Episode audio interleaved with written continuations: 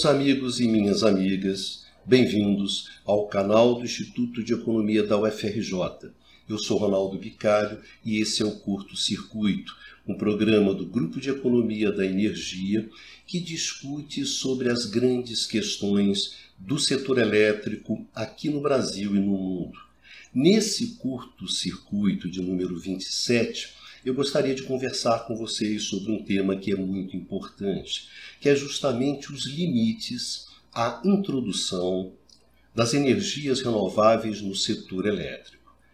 Esses limites existem e eu gostaria justamente de conversar sobre eles nesse programa de hoje identificar esses limites, identificar esses obstáculos, esses empecilhos, essas dificuldades que nós temos na introdução da energia renovável nesse setor e também as formas, as maneiras, os recursos que nós temos para superar esses limites.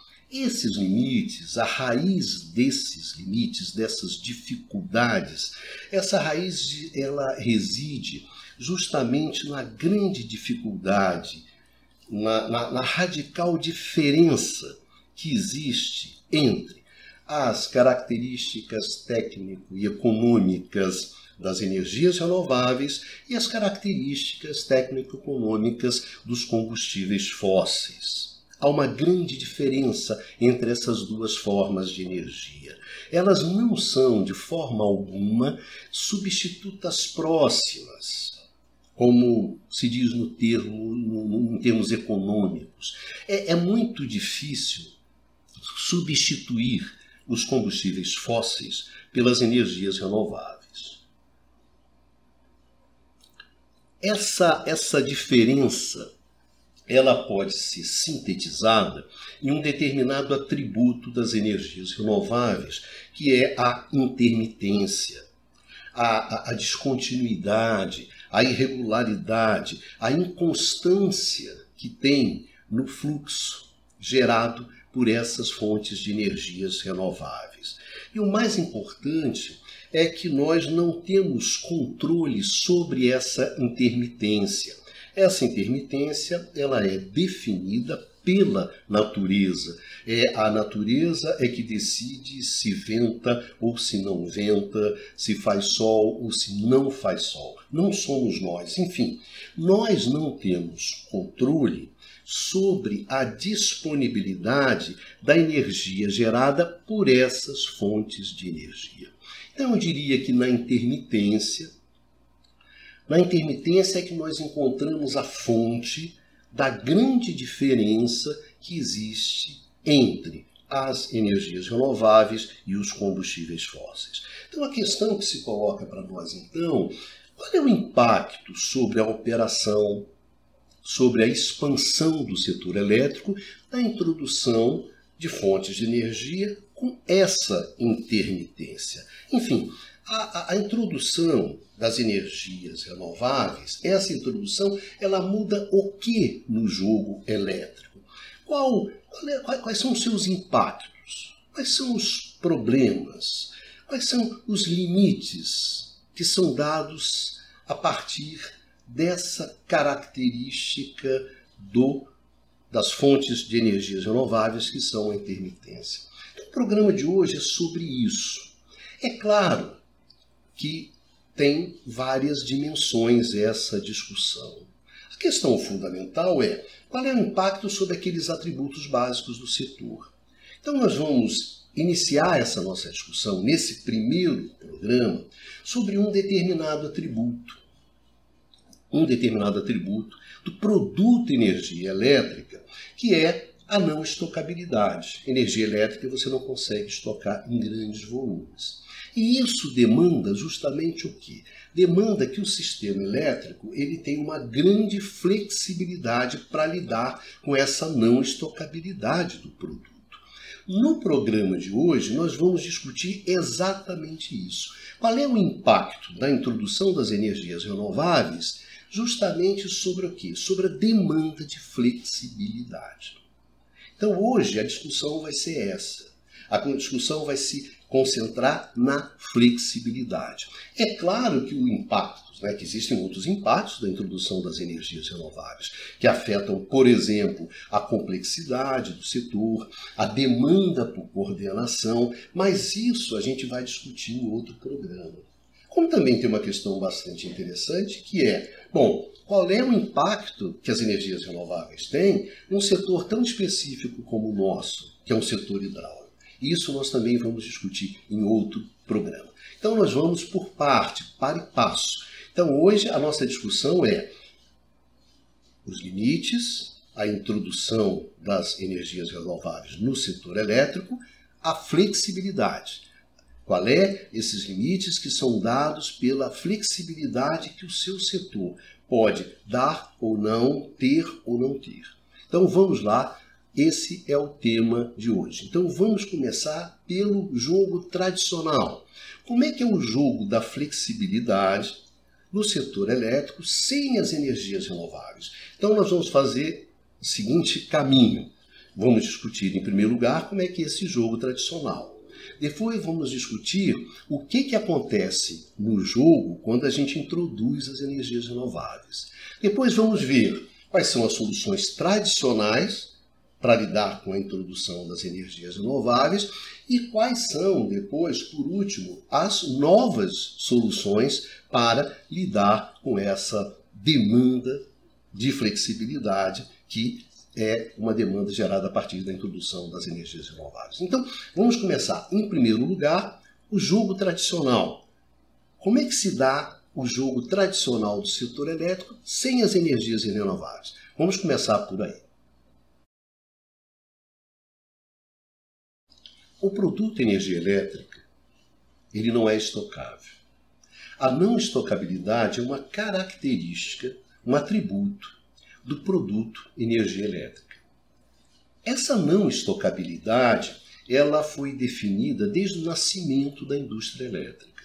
Quando o Edison cria o seu sistema de iluminação, a lâmpada, lá em 1878, quando Edison faz isso, ele usa um dínamo, que é um gerador, e uma lâmpada. O que significa isso, Ronaldo? Significa que a eletricidade ela vai ser gerada ao mesmo tempo em que ela vai ser utilizada. O Edison não usou no seu sistema e nos seus primeiros sistemas nada que fosse parecido com uma bateria, uma pilha ou qualquer coisa desse tipo. Ele definiu o seguinte: eu vou gerar e eu vou utilizar ao mesmo tempo. Então, energia elétrica ela é gerada e utilizada ao mesmo tempo. Não há estoques. Significa que não há a possibilidade de você demandar mais energia do que é ofertado. Então você sempre opera no equilíbrio. Então, se por acaso nós estamos aqui no equilíbrio e houver um aumento da demanda que não é acompanhado pela oferta, ou seja, você tem uma sobredemanda, demanda que no setor elétrico a gente chama de carga. A carga é simplesmente a demanda do setor elétrico. Então, se houver uma sobrecarga, o sistema cai. Ou seja, o sistema elétrico é um sistema que só opera no equilíbrio. Então, você não pode gerar mais nem demandar mais. Você não pode gerar mais do que a demanda e não pode demandar mais do que a geração. Todo tempo você opera no equilíbrio. Pois bem, se as condições são essas, existe uma outra coisa ainda que é mais interessante que a gente tem que prestar atenção. Tá certo. Mas quem decide a geração? Quem decide se vai existir ou não o fluxo elétrico, então, no limite, se vai haver ou não geração, é o consumidor.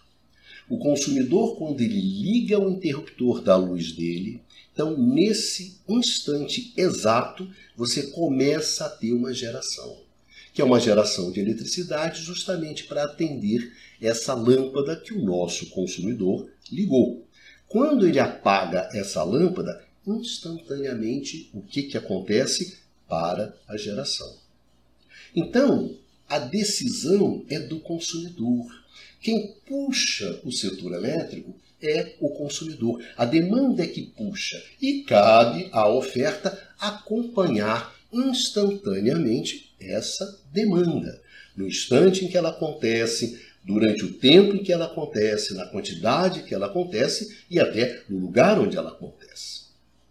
Então, o que, que acontece? O que, que daí se deduz? É que o setor elétrico ele tem que ter, o sistema elétrico, a capacidade de justamente de se ajustar a isso, de se adequar, de se adaptar a essa variabilidade da demanda.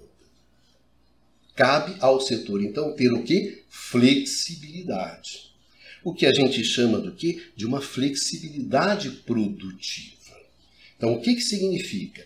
Que você vai, ter, vai tendo variações na demanda e o sistema tem que ser capaz de lidar com isso, de acompanhar isso, de colar na demanda e ir atrás dela. Tá certo? Que não é nem ir atrás, né? é ir junto.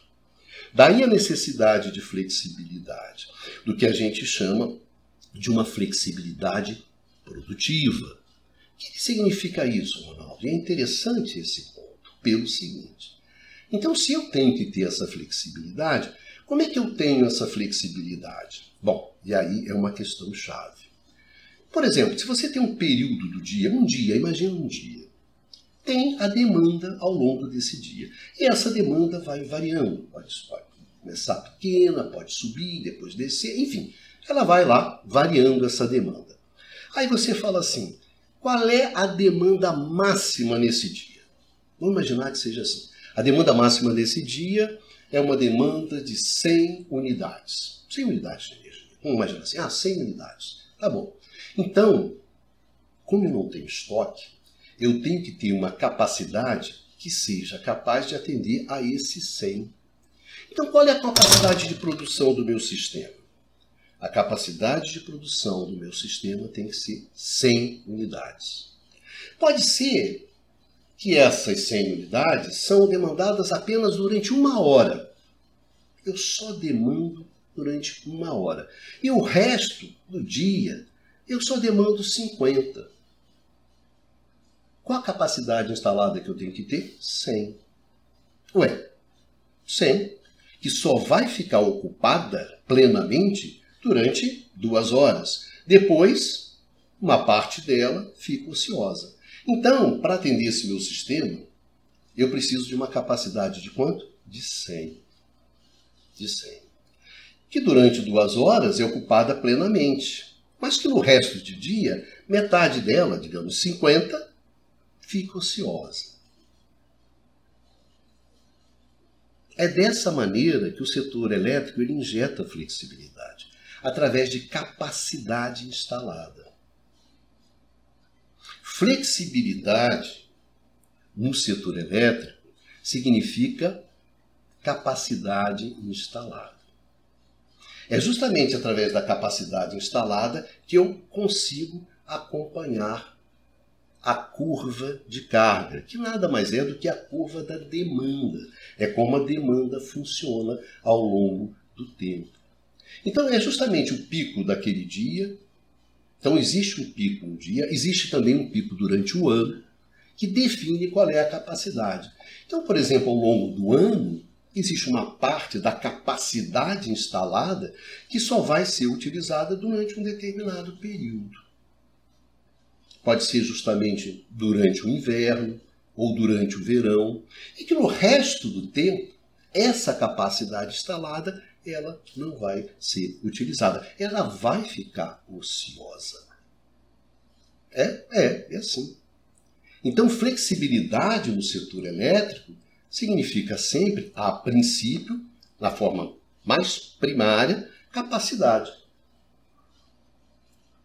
E significa também ociosidade. Faz parte, é intrínseco do jogo do setor elétrico.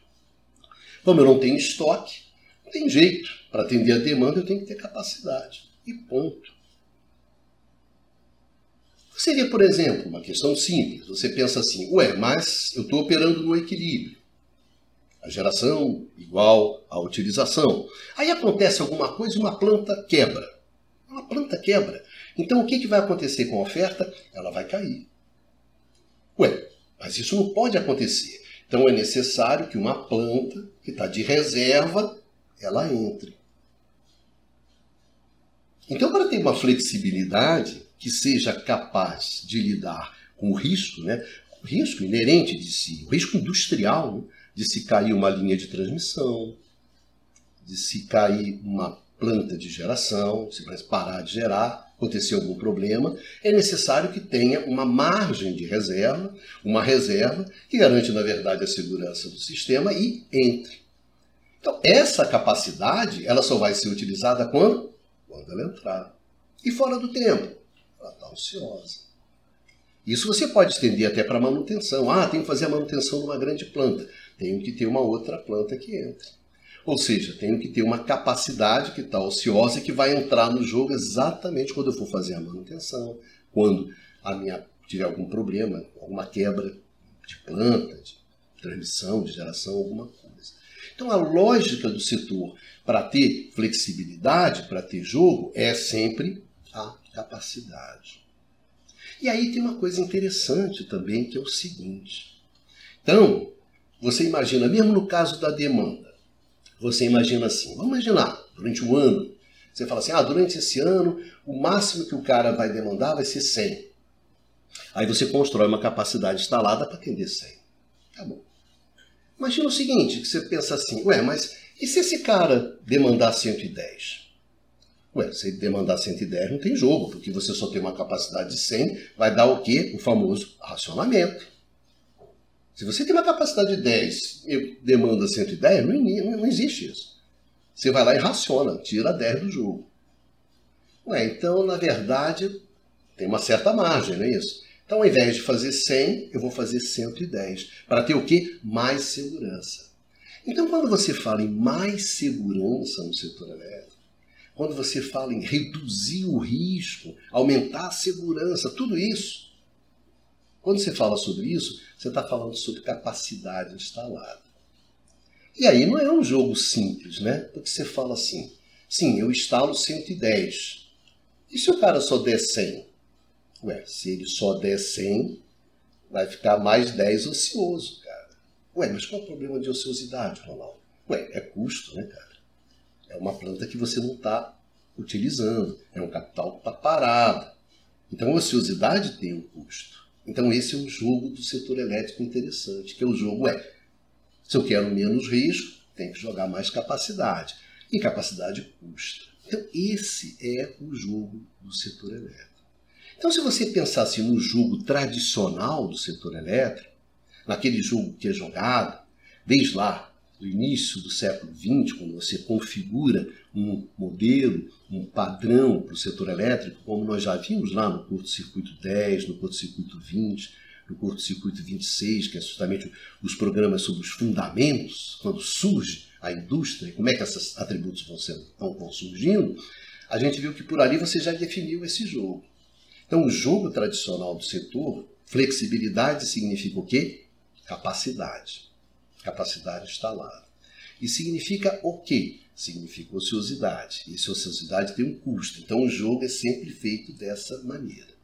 Geralmente, historicamente no setor, entre o risco de você ficar com capacidade ociosa e entre o risco de você não ter energia, você sempre privilegiou o risco de não ficar, né, de ficar sem energia. O risco de ficar sem energia sempre foi hierarquicamente a preocupação maior do setor. Então tem uma tendência de você construir capacidade, né? capacidade instalada. Então as grandes respostas do setor elétrico sempre é instalar capacidade. Pois bem, esse é o jogo tradicional.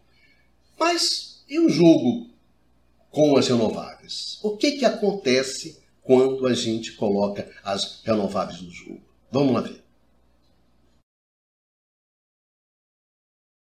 O que acontece quando a gente coloca as renováveis nesse jogo elétrico? Bom, o que acontece é o seguinte: antes você está preocupado em acompanhar a demanda.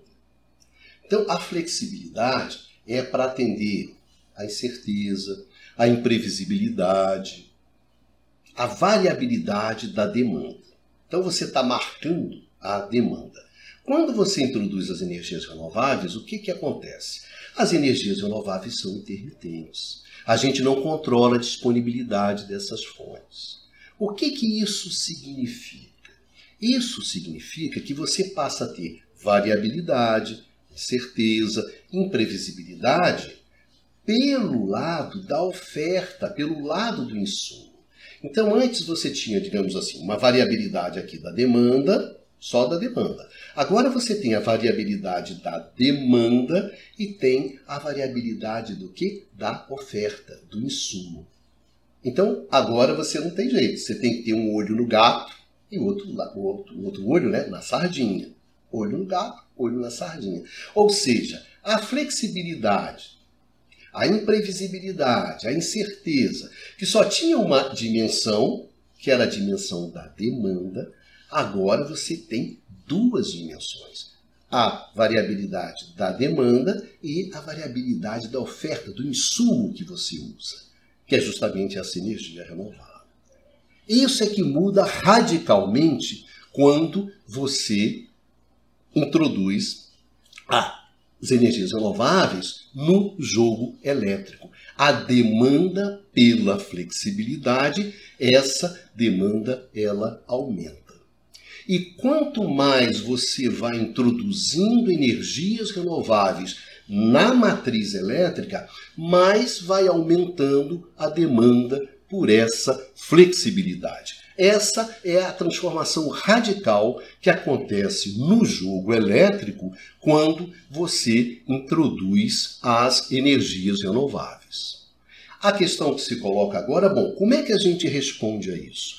Vamos ver como é que a gente responde a isso da forma tradicional, no jogo tradicional do setor. Então vamos ver a, a resposta tradicional à introdução das energias renováveis. A resposta tradicional é capacidade. Porque é essa é a forma que o setor elétrico encontra sempre de injetar mais flexibilidade no sistema. Então, se aumenta a demanda, se aumenta a demanda por flexibilidade, o setor elétrico geralmente ele responde com mais capacidade. E mais do que isso, né, com mais capacidade ociosa. Então, o que, significa isso? É simples. Imagina o seguinte: imagina que você tem uma planta de geração eólica, a turbina eólica rodando. Está rodando, ela está rodando. E de repente para de ventar. Essa questão de eólica, quando para de ventar, significa, por exemplo, que você está gerando 3 mil, você cai para 300, alguma coisa desse tipo. É uma queda muito forte, muito rápida. O que, que eu preciso? Eu preciso de alguém que entre substituindo essa, essa eólica. Né? Para quê? Imagina, está aqui o consumo, está aqui a geração, geração elé, né? eólica equilibradinha, e de repente o que, que acontece? Essa eólica desaba. Cara, precisa entrar alguém rapidinho aqui. Quem é que entra? Qual é a solução tradicional? A solução tradicional é uma térmica. Térmica. É essa a solução tradicional.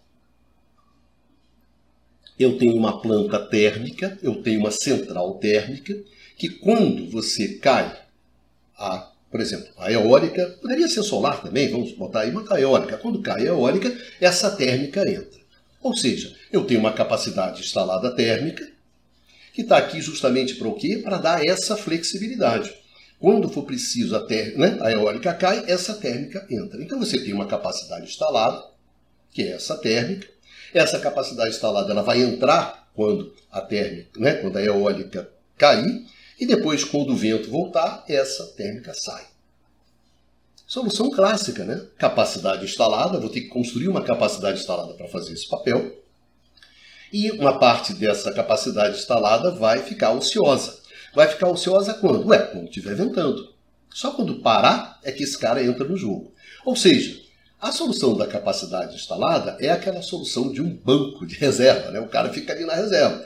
Quando o titular, sei lá, tem algum problema, ele entra rapidamente. Quando o titular se recupera, ele volta para o banco. Então, o setor elétrico opera o quê? Com um banco de reserva significativo, justamente para entrar quando os jogadores se machucam ou têm algum problema com esses jogadores. Por quê? Porque você não pode ficar um segundo sequer no setor elétrico com o seu time menos um jogador. Se são 11, machuca um, tem que entrar um rapidamente. Você não pode jogar no setor elétrico com 10, tá certo? Você joga sempre com 11. Então essa é a forma tradicional do setor. Capacidade instalada. É, capacidade instalada.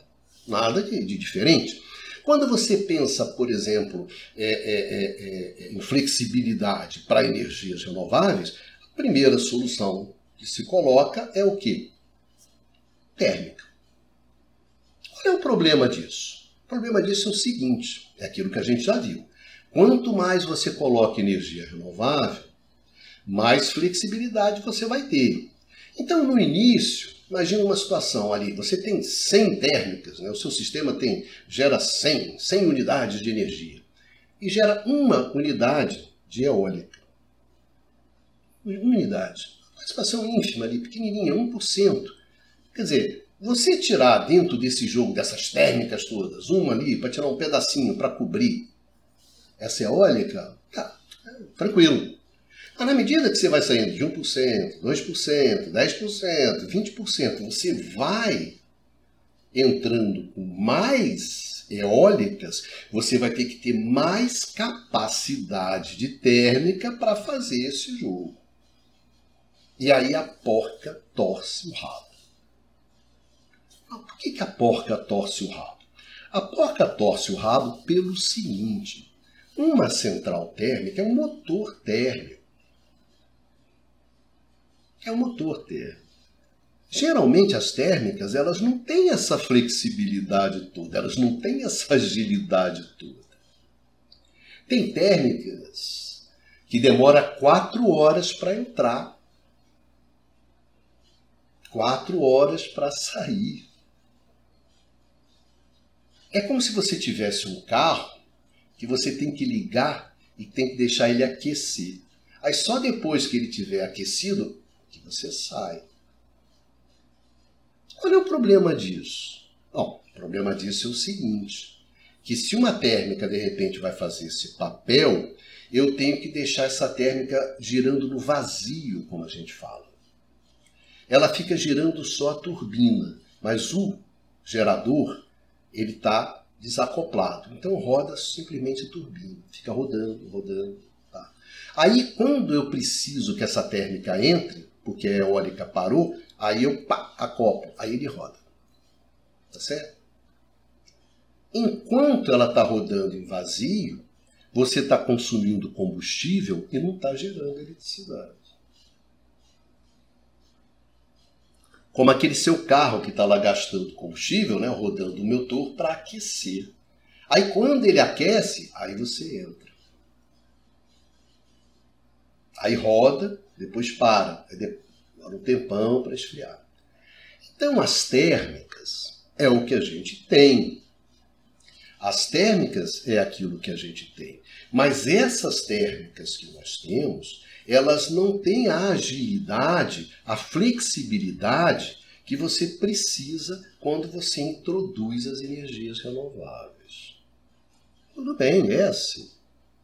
Então, digamos assim, aquela dotação de flexibilidade, aquela capacidade que o nosso sistema tem de injetar flexibilidade via térmica, vias térmicas, não atende a demanda de flexibilidade que você tem. Então vai colocando um limite para a introdução das energias renováveis. Isso é um fato. Então, térmica em termos de capacidade, é uma solução tradicional do setor, mas é uma solução que tem problemas. Ok? E, por exemplo, no nosso caso, que nós temos um setor hidráulico. Nós temos turbinas hidráulicas. As turbinas hidráulicas, elas são muito boas para fazer esse papel, porque ela tem uma agilidade imensamente maior do que as térmicas. Você abriu, deixou a água entrar na turbina, a turbina já gira. Então, em termos de entrar, de sair, de aumentar a geração, de diminuir, as hidráulicas são mamão com açúcar. E como é que a gente faz isso? A lógica é a mesma. Imagina que eu tenho uma central hidrelétrica com várias turbinas. É comum. Eu separo uma das turbinas justamente para fazer esse backup, para fazer essa cobertura da eólica. Então eu tenho aqui, né? Imagina o seguinte: está gerando energia eólica, está consumindo aqui energia, e de repente, que, que acontece? A eólica cai. Nesse momento, você entra com a sua turbina hidráulica. Então aqui a lógica é a mesma. Essa turbina hidráulica, essa turbina aqui da sua hidrelétrica, ela não vai gerar usando, não vai gerar, ela vai ficar paradinha ali, ociosa esperando o quê? Justamente o momento em que ela for demandada para entrar. Então, a ideia da capacidade instalada, a ideia da ociosidade, mesmo quando você usa uma turbina hidráulica, é a mesma ideia. Porque essa turbinazinha aqui, que nós temos, essa turbina hidráulica, ela podia estar gerando, gerando direto. Usando energia hidráulica. Gerando ali, jogando no sistema. Mas só o que, que ia acontecer? O que, que ia acontecer? Quando você precisasse dela, ela está comprometida aqui com a demanda. Né? Com a demanda, ela está comprometida aqui com a demanda. Então eu preciso separar, separar uma parte da capacidade hidráulica, de geração hidráulica, para fazer o backup da eólica. Aqui a mesma coisa.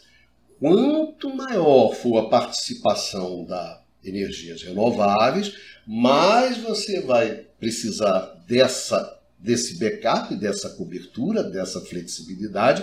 Então, maior capacidade hidráulica você vai separando para fazer esse papel.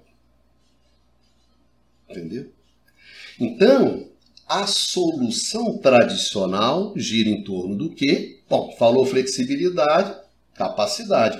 Aqui não é diferente. Não importa se é de térmica, não importa se é de hidráulica, mas tem problemas. Tem problemas. No mínimo, no mínimo, se você imagina no caso de uma térmica convencional, tradicional, significa custo. E, evidentemente, esses custos significam o quê? Que na medida em que eu vou introduzindo as energias renováveis, o custo geral de atendimento, né, de fornecer energia elétrica, ele vai aumentando.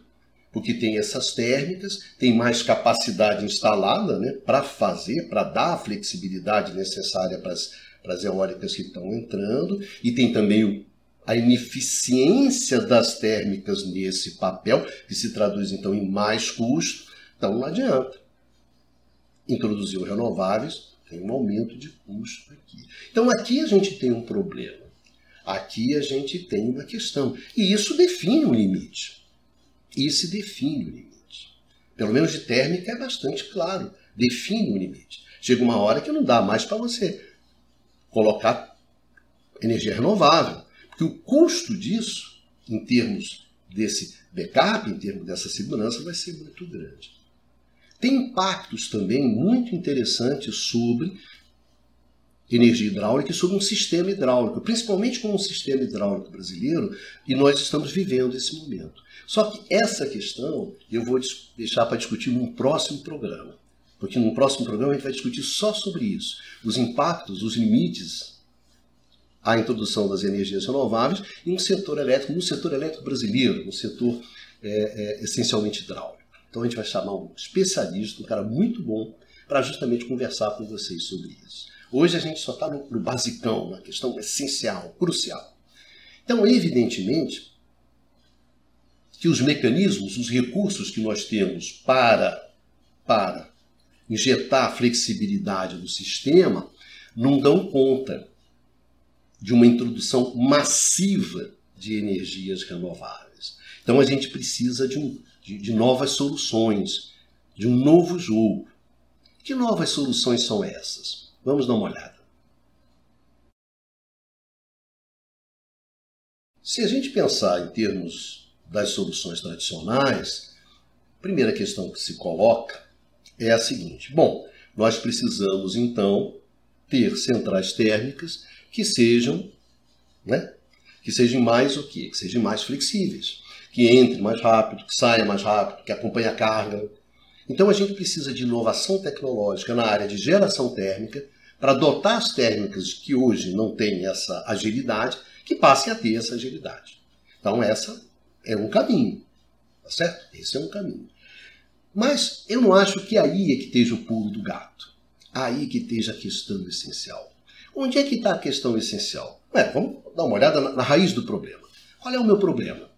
Meu problema por que, que eu tenho que ter tanta flexibilidade? Por que, que eu tenho que ter a capacidade de sair correndo atrás da demanda desesperadamente? Porque o produto energia elétrica não é estocável.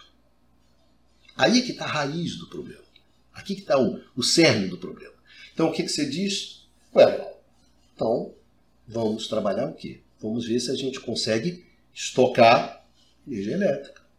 E estocar energia elétrica em grandes volumes. Porque se a gente conseguir avançar na tecnologia de estocagem, o que, que acontece? Se a gente conseguir fazer isso, nós vamos na raiz do problema. Significa que nós não precisamos passar o tempo todo no equilíbrio, que eu posso gerar mais do que a demanda e jogar essa diferença para o estoque. E aí, quando eu demandar mais do que a geração, eu vou lá nesse estoque e pego ele. Peraí, então meu problema é estocagem. E é isso mesmo. É isso mesmo. A, raz... a questão fundamental é avançar nas tecnologias de estocagem. Esse é o grande desafio. Se a gente avança nas tecnologias de estocagem, o que, que acontece? A gente rompe com um problema fundamental. E a partir do momento que a gente romper com isso, não tenham dúvida, a gente tem um outro setor completamente diferente. Temos uma outra história. O que, que a gente tem hoje em termos de tecnologia de estocagem? Que é o que nos interessa. É nisso aqui que eu vou focar nesse programa. Porque aqui é que está o grande pulo do gato, o grande pulo transformador. O que, que a gente tem hoje? A gente tem algumas tecnologias que são bem tradicionais. Bem tradicionais. E que são usadas em situações muito específicas do setor.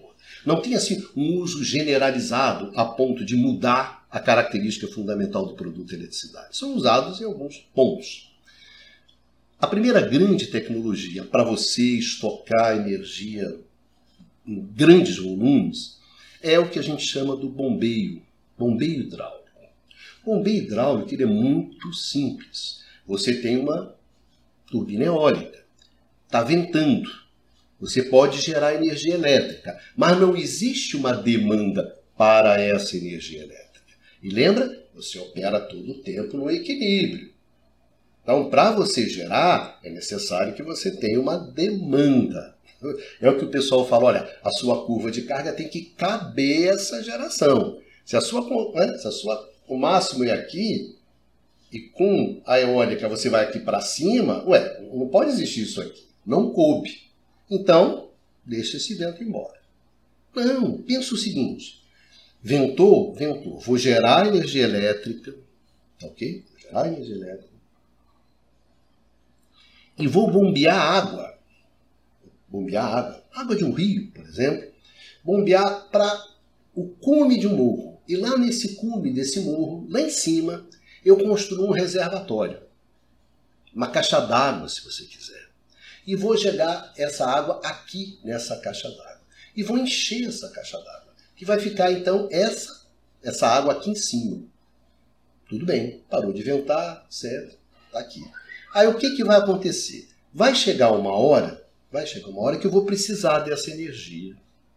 Aí o que, que eu vou fazer? eu vou deixar que essa água desça o morro inteiro até chegar lá embaixo. E quando ela chegar embaixo, né, lá embaixo, através de uma tubulação, eu boto uma turbinazinha, boto um gerador e gera energia elétrica. Isso que é o bombeio hidráulico, que a gente chama, no caso brasileiro, a gente chama de energias, são as hidráulicas reversíveis. A gente chama de hidrelétrica, de hidráulicas reversíveis. É justamente o bombeio hidráulico. Ou seja, ventou, ventou. Não preciso dessa energia, não preciso dessa energia. Bombeio, jogo lá para cima. Estoquei. Estoquei essa energia. Aí na hora que eu precisar dessa energia, ih, não está ventando, não interessa. Eu vou lá, deixo essa água descer, né? Ela desce, pá, pá, pá, aqui embaixo, gero a eletricidade que eu preciso. Ou seja, adquirir a capacidade de estocar energia elétrica. É uma solução tradicional. E tem até coisas interessantes sobre o bombeio hidráulico. Por exemplo, o que, que você faz quando você está geração offshore, está gerando eólica no mar? Tem morro, né? Sabe que tem uma solução bem bacaninha, que é o seguinte: você constrói como se fosse assim, uma grande piscina, uma grande piscina, e essa piscina está cheia de água. Aí quando está ventando e você não precisa desse vento, não precisa dessa energia, tem uma bomba que esvazia essa piscina. Esvazia esse vaso. Aí vai esvaziando, esvaziando, esvaziando. Parou de ventar. Então a sua piscina está vazia. Quando você precisa de energia, o que, que você faz? Você deixa a água do mar entrar dentro dessa piscina. Quando ela entra dentro dessa piscina, aqui nesse cantinho tem uma turbina que gira e você obtém energia elétrica. E como diz um amigo meu, né, tem morro para cima e quando você vai para a eólica offshore tem um morro para baixo. Né? Mas você vê, é essas soluções. Na verdade, o que, que você está fazendo? Você está pegando, no caso do bombeio tradicional, você está pegando a energia elétrica, está convertendo em energia mecânica potencial, que está lá em cima do morro. Quando você desce, você transforma essa energia mecânica potencial energia cinética, toca no final lá a turbininha e finalmente converte essa energia mecânica cinética em energia é, elétrica. Física, vocês viram lá no segundo grau, tá bom? Esse é o bombeio hidráulico. Tem outras soluções para armazenar grandes volumes de energia? Tem. É ar comprimido. Você pega o ar comprimido. Você está ventando? Tá. Tem energia? Tem. Usa essa energia que você não precisa para comprimir o ar. Pega esse ar, joga dentro de uma caverna. Uma caverna imensa e guarda esse ar comprimido ali. Quando você precisar, você pega esse ar comprimido, joga numa tubulação, joga numa turbina, que a gente chama de turbina a gás, um gerador gera energia elétrica. Isso é uma outra forma de você também armazenar grandes quantidades de energia. Tem uma outra forma de grandes volumes? Tem. E essa que na verdade é bastante interessante, que é o que? O hidrogênio. Essa energia elétrica, essa energia eólica que está sobrando, que está ventando e não cabe na curva de carga, pega isso, gera energia elétrica para produzir hidrogênio. Guarda esse hidrogênio e quando você precisar da energia, você queima essa, esse hidrogênio e gera energia elétrica. Tá certo? Essa, sem dúvida, é uma gigantesca avenida a ser né, percorrida. É o uso do hidrogênio. É o avanço tecnológico nessa, nessa, nessa tecnologia. Então, o hidrogênio é um grande caminho para ser seguido. Mas também, eu estou olhando essa questão do hidrogênio aqui, não estou falando assim, você vai produzir hidrogênio. Tem a proposta, por exemplo, da, da Petrobras atualmente, né, no offshore, produzir energia elétrica no offshore, no mar, produzir a partir dessa energia elétrica hidrogênio e exportar esse hidrogênio. Não estou pensando no hidrogênio simplesmente como um combustível para você usar né, em carros, em, em várias outras em vários usos. Estou pensando simplesmente no hidrogênio para esse nosso jogo da flexibilidade, que é o que nos interessa. Então ele tem uma dimensão simplesmente aqui do jogo elétrico. É sobre isso que eu estou falando. Então, quando a gente fala em armazenamento de grandes volumes, a gente está falando sobre bombeio hidráulico, ou seja, hidráulicas reversíveis, centrais hidrelétricas reversíveis e hidrogênio. Se a gente avança sobre isso, se a gente difunde isso, se a gente amplia isso, a gente vai conseguir injetar flexibilidade no setor a um custo muito menor. Ou seja, vamos viabilizar a ampliação desse limite à introdução das energias renováveis. É claro que existe uma outra solução também, que é muito importante, que são as baterias. Acontece que as baterias não são para grandes volumes, mas elas são muito importantes dentro do setor. Elas ajudam a flexibilidade e a equilibragem, se você quiser, dentro do setor. Porque muitas vezes você só precisa de uma quantidade pequena durante um período pequeno. Então, de repente, uma bateriazinha, pimba, resolve. Então, sem dúvida que o avanço né, de bateria e também de outra questão, capacitores, por exemplo, eles vão ser muito importantes dependendo do serviço de estocagem que você precisa. Então é um avanço importante, contribui para o ganho geral de flexibilidade do sistema elétrico. Então aqui a gente precisa, a gente precisa de avanço tecnológico nas baterias, capacitores, o bombeio hidráulico, no hidrogênio principalmente. Quanto mais a gente avançar nisso, mais recursos para flexibilidade a gente tem. E aí, realmente, o que, que acontece? E aí a gente vai, evidentemente, mudando a cara do setor elétrico. É isso que tá, é, é, é interessante. Por quê? Porque nesse caso você muda radicalmente um atributo tradicional, histórico do setor, da, da energia elétrica, que é a não estocabilidade. Você muda radicalmente. E eu acho o seguinte: quando você muda radicalmente, a gente está falando de um outro setor. Já não é mais o mesmo setor. Então eu diria o seguinte: que uma mudança radical como essa vai mudar o setor completamente. O que, que você quer dizer com isso, Ronaldo? Ora, pensa o seguinte: quando a energia elétrica apareceu, surgiu no final do século XIX, a gente diz que surgiu um novo sistema tecnológico. Um conjunto de inovações radicais, tecnológicas, que demandaram inovações econômicas, organizacionais, gerenciais, institucionais. Um conjunto que fez surgir um espaço uma nova atividade econômica, completamente diferente daquilo que havia. E eu acho que nesse momento, o que a gente tem é a mesma coisa. É o surgimento de um novo sistema tecnológico que não é igual ao anterior. Ou seja, nós vamos ter inovações tecnológicas radicais. Nós vamos mudar os atributos do produto energia elétrica. E provavelmente vamos mudar também os atributos dos processos, do sistema de produção. Então, isso vai demandar inovações econômicas. Como financiar? Como precificar?